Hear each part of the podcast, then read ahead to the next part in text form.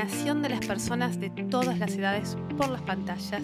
Incluso esto comienza cuando los nenes son muy chiquitos, tienen menos de un año, apenas unos meses. Pero ¿cuánto es el tiempo de pantalla adecuado? ¿Qué podemos hacer para que nuestros chicos tengan un buen equilibrio entre tiempo de conexión y tiempo de desconexión?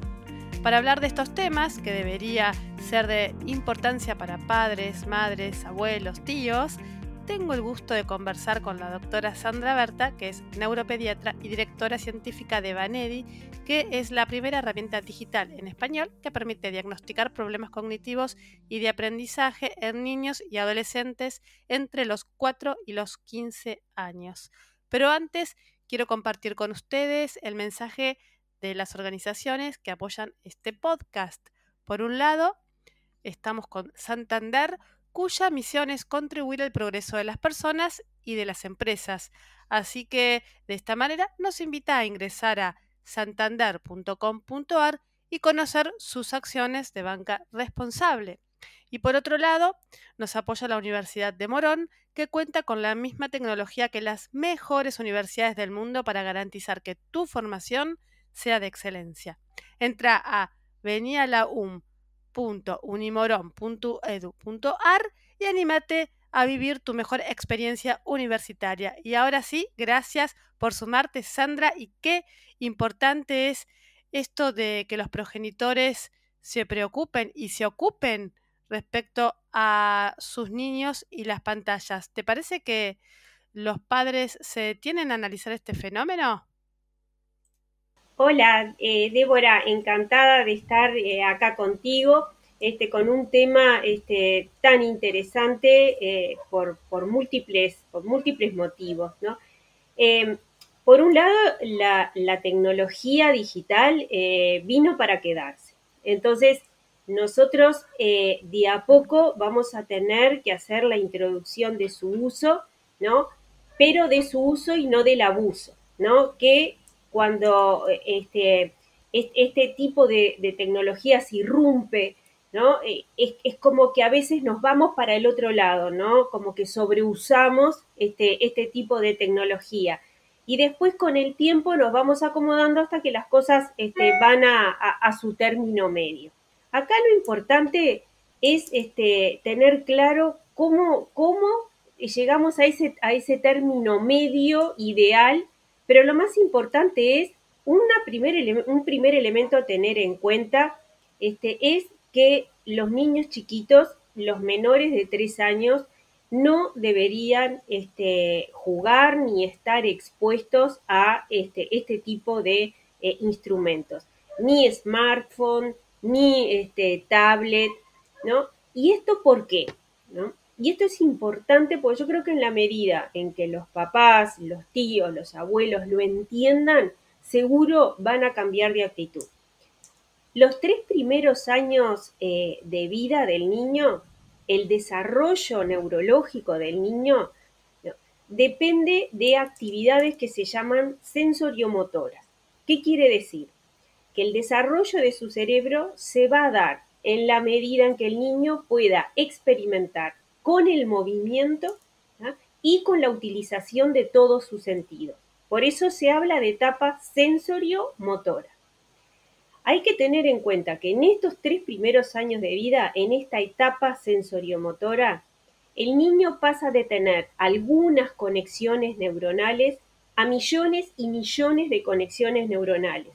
De hecho, el cerebro de un recién nacido a los tres años triplica su volumen. No existe ninguna otra edad en la vida donde se dé este brutal eh, eh, desarrollo del cerebro. Si serán importantes estos primeros tres años de vida, no hay otro momento en que ese desarrollo se dé. Y ese desarrollo solo se puede dar si el niño experimenta con los sentidos y a través del movimiento. ¿Qué quiere decir esto? El niño empieza a moverse, ¿no? El niño empieza a moverse y cómo utiliza los sentidos. Todo lo ve, todo lo toca, todo lo moviliza a ver si hace algún sonido, todo se lo lleva a la boca, esto que es tan importante cuando le decimos a un niño, eso en la boca no, no, eso en la boca sí, porque es la forma en que él tiene que experimentar movimiento y sentidos, movimiento y sentidos. Ahora, el uso excesivo de pantallas en nenes tan chiquitos puede generar eh, retraso en el habla, problemas de sociabilización o algo por el estilo. Sí, puede determinar por qué. Porque nosotros estamos restringiendo, ¿no? Eh, notoriamente este, estas actividades que yo te decía tan importantes para su desarrollo. Entonces, evidentemente va a haber áreas cerebrales que no se van a desarrollar como deben. Seguramente la de la visión y el tacto se van a desarrollar porque es muy visual y muy táctil lo que están haciendo, pero el resto de los sentidos, el desarrollo de esos sentidos se necesita igual que el de la visión. Entonces, sí se van a generar este déficit en esas conexiones. Entonces, esto es, esto es fundamental tenerlo claro.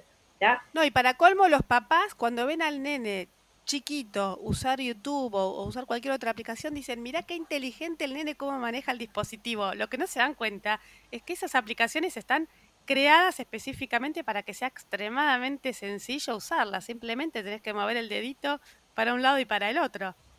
Eh, eh, eh, tú sabes que, digo, los niños chiquitos este, no saben mentir, ¿no? Este, cuando uno le pregunta eh, a un papá, bueno, ¿cuántas horas este, se utilizan los smartphones con los niños? ¿Cuántas horas? Dicen, no, no, algún rato. Cuando tú a esos niños chiquitos, a un niño de dos añitos, le das un librito y tú sabes que realmente es un niño que usa excesivamente este tipo de dispositivos, es increíble como en vez de pasar la página del, del librito, con su dedito lo mueve como si el dedito fuera a mover la página. ¿eso qué quiere decir? Que la experiencia habitual del librito no la tiene como, como debería de ser. Ahora, acá nosotros necesitamos adultos comprometidos con esta causa para, para poder eh, este, solucionar este, este problema del uso abusivo de estos dispositivos. Y lo más importante, necesitamos adultos disponibles para generar actividades del, del tipo estimulante con estos niños. Claro, está mal este concepto de apelar a las pantallas como si fuesen el chupete electrónico o la niñera electrónica. Ahora, ¿cómo podemos darnos cuenta eh, que nuestros hijos tienen ya conductas adictivas con las pantallas? ¿Hay algún indicio? Sí, eh, uno, de, uno de los indicios, y sobre todo este, en, niños más, el, niño se, se, acostumbra a lo que uno le da, eh, eh, el elemento que uno le da para consolarse, ¿no? Digo, por algo, este, el uso del chupete, bueno, los niños usan chupetes o, o usan un trapito para dormir y se acostumbran a dormir con eso. Digo, los niños tienen sus factores este, protectores y los utilizan bien. Ahora, lo que no podemos es introducir eh, el, dispositivo como una forma de, porque si no, cuando no lo hacemos, ahí se va a armar terrible escándalo, ¿no? Entonces, este, si nos, cuando un niño está acostumbrado a que cuando llora, cuando quiere algo, a que cuando quiero atención me dan un dispositivo, el día que no me lo dan, digo, obviamente yo voy a esperar esa, esa recompensa, ¿no? Por eso es que no tenemos que usarla como, eh, con ese fin. Eh, hace algunos años la Asociación de Pediatría de Francia estipuló la llamada Ley 3, 6, 9 y 12, que hasta los 3 años los chicos no tengan acceso a las pantallas, a los 6 un poquito, a los 9 un poquito más, incluso acompañado por los padres, y recién a partir de los 12 años que puedan hacer un uso más autónomo. Ahora, ¿te parece que es posible mantener estas reglas o ha quedado obsoleto en el día de hoy? No, yo creo que es, posible mantener las reglas, este, que esto no ha quedado obsoleto, pero sobre todo lo, que tenemos que lograr es una gran este, complicidad social eh, para, para que todos hagamos lo mismo, porque si yo a mi hijo eh, de siete años este, eh, pretendo que en vez de estar tantas horas con un dispositivo electrónico tenga más actividades al aire libre, pero el resto de sus amigos no están este, en, esa línea, obvio que mi esfuerzo va a ser en vano porque los niños tratan de hacer lo que hacen los otros niños, ¿no? Acá se necesita eh, una responsabilidad social. Si yo busco complicidad con los papás de los amigos de mi hijo para tener actividades al aire libre, para estar en un rato en una colonia de, eh, vacaciones, ¿no? Eh, yo proponerle a mi hijo, ¿tenés ganas de salir a dar una vuelta en bicicleta, de ir hasta la plaza con la pelota, de sacar a pasear el perro, no sé, no importa lo que sea. Pero ahí, ¿qué es lo que pasa? Nosotros como adultos tenemos que tener tiempo disponible para eso y tenemos que involucrarnos. Pero es la responsabilidad que asumimos cuando decidimos ser padres, ¿no? Sí, y mencionaste recién el tema de la colonia de vacaciones y ya desde antes de la pandemia empezaron a surgir colonias de vacaciones virtuales de verano y de invierno, campamentos virtuales, en invierno vacaciones de invierno con de colonia de invierno con actividades de robótica y ese tipo de cosas. ¿Qué pensás sobre estas propuestas que no hacen más que ofrecer em, actividades a través de las pantallas? No, eso no, no a, mi modo de ver, este, no es recomendable porque el niño eh, en el momento que está en contacto físico, en contacto real con otros niños, va a, poder desarrollar eh, lo que se llaman este, las habilidades sociales, lo que es la cognición social, que eso no se desarrolla a través de una pantalla. El niño tiene que estar en contacto con otro niño para vivir situaciones complejas, situaciones conflictivas, para que medie un adulto en ayudarlo en que aprenda cómo se resuelven digo, de una forma adecuada, ¿no? Este, y eso no se da en, los formatos interactivos, ¿no? Entonces, esto de sustituir las actividades presenciales con otros niños mediados con adultos que los guíen, no se sustituye por actividades, este, por actividades virtuales. Ahora, distinto es que uno diga, bueno, yo logré este, en durante las vacaciones de mi hijo eh, solucionar eh, este, la mayor cantidad de, los días de la semana entre el abuelo, el tío, pero me queda un día que es el día que me quedó este, sin resolver y ahí yo necesito unas horas. Bueno, está bien. Yo creo que todo lo que usemos este, en exceso y, desmedido es, es, lo que va a terminar afectando el desarrollo este, de los niños, ¿no?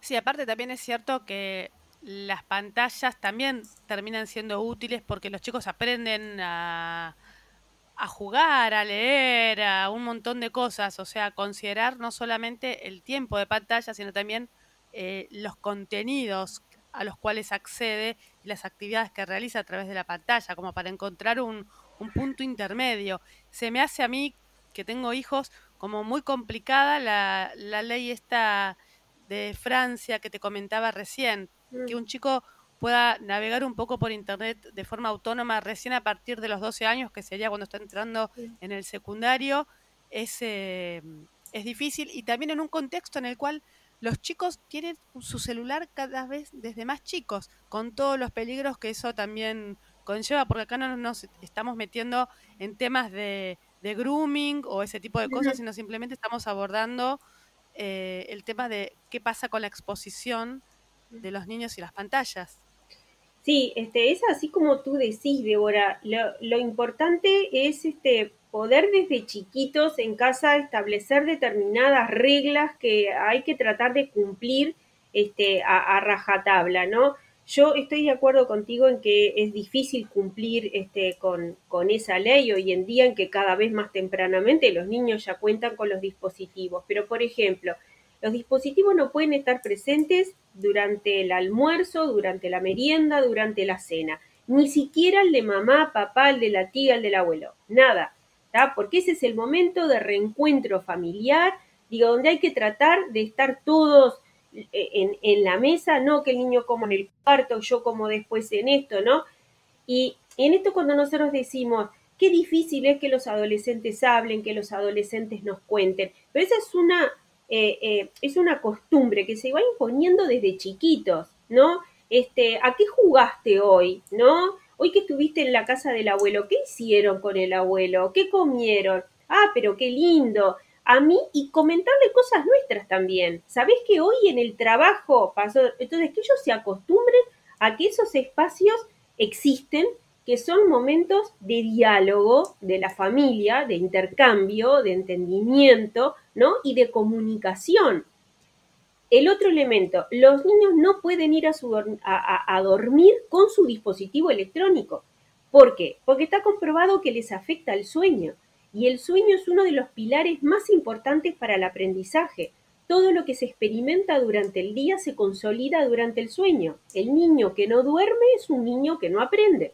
Entonces, para que un niño tenga un buen descanso, tiene que estar alejado de los dispositivos durante unas horas antes de irse a dormir. Entonces, esto de decir, bueno, se terminó la hora de esto, ahora vamos a hacer otro tipo de actividades, ¿no? Entonces son cosas de que si uno las va trabajando desde chiquito, uno logra que el niño se acostumbre a que el, celular no está presente, ni siquiera el de los papás, En el momento que compartimos en familia, almuerzo, la merienda, la cena, la hora que, que hagamos, que los dispositivos no van al dormitorio este, con el niño, que podemos jugar un rato, pero que también tenemos otras actividades para realizar y que esas otras actividades son, son entretenidas. Entonces, ahí se va generando este, lo que serían las buenas prácticas del uso este, de dispositivos. ¿Y qué eh, claves o qué consejos le podés dar a los papás que ya tienen un chico que está mucho tiempo frente a la pantalla para lograr esta especie de mm. desintoxicación digital? Mm. Para lograr la desintoxicación, nosotros al niño lo que le tenemos que ofrecer es una propuesta más atractiva que la que tiene en el dispositivo. Esto no es fácil no se logra de un día para otro y no se logra si nosotros no nos involucramos en, cuanto a disposición y tiempo para que eso suceda. Porque al principio es muy difícil. Entonces yo le tengo que proponer algo que, que yo sepa que es atractivo para él. Y va a ser la forma en que él deje eso para hacer otra actividad. ¿no? Y ahí es donde yo digo que tenemos que buscar complicidad porque si de repente yo le digo, hablé con la mamá eh, de Jorgito y sabés que vamos a encontrarnos en tal lugar, en el campo deportivo, no sé, en el X lugar, ¿no? Porque ahí se va a armar, entonces yo lo engancho para que salga. Tengo que engancharlo en algo que sea atractivo para él. ¿Por qué? Porque eh, eh, las pantallas son adictivas, porque los niños en las pantallas lo que consiguen es una gratificación inmediata. Entonces, eh, los niños hacen una, tienen una acción, una interacción con la pantalla y ahí sucede algo y esa es su gratificación. ¿Por qué si no, eh, cuando los niños están en los jueguitos, se mueren por subir de nivel? Porque a medida que suben de nivel, van aumentando la dificultad y logrando como esa gratificación inmediata.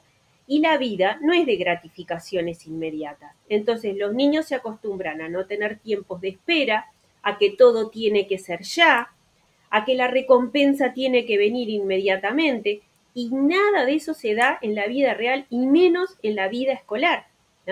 Entonces, nosotros le generamos al niño con los dispositivos una forma de ser que no es la que debería ser porque no es la del mundo real. También como padres, esto que vos decís de proponerle otras actividades a nuestros hijos, también les da la posibilidad a ellos de descubrir sus vocaciones. A uno le gustará cocinar, a otro le gustará jugar al fútbol, a otro le gustará tejer, no sé. Eh, pero si nada más los tenemos frente a una pantalla ellos mismos, no van a saber nunca qué actividades les gustan, ¿no?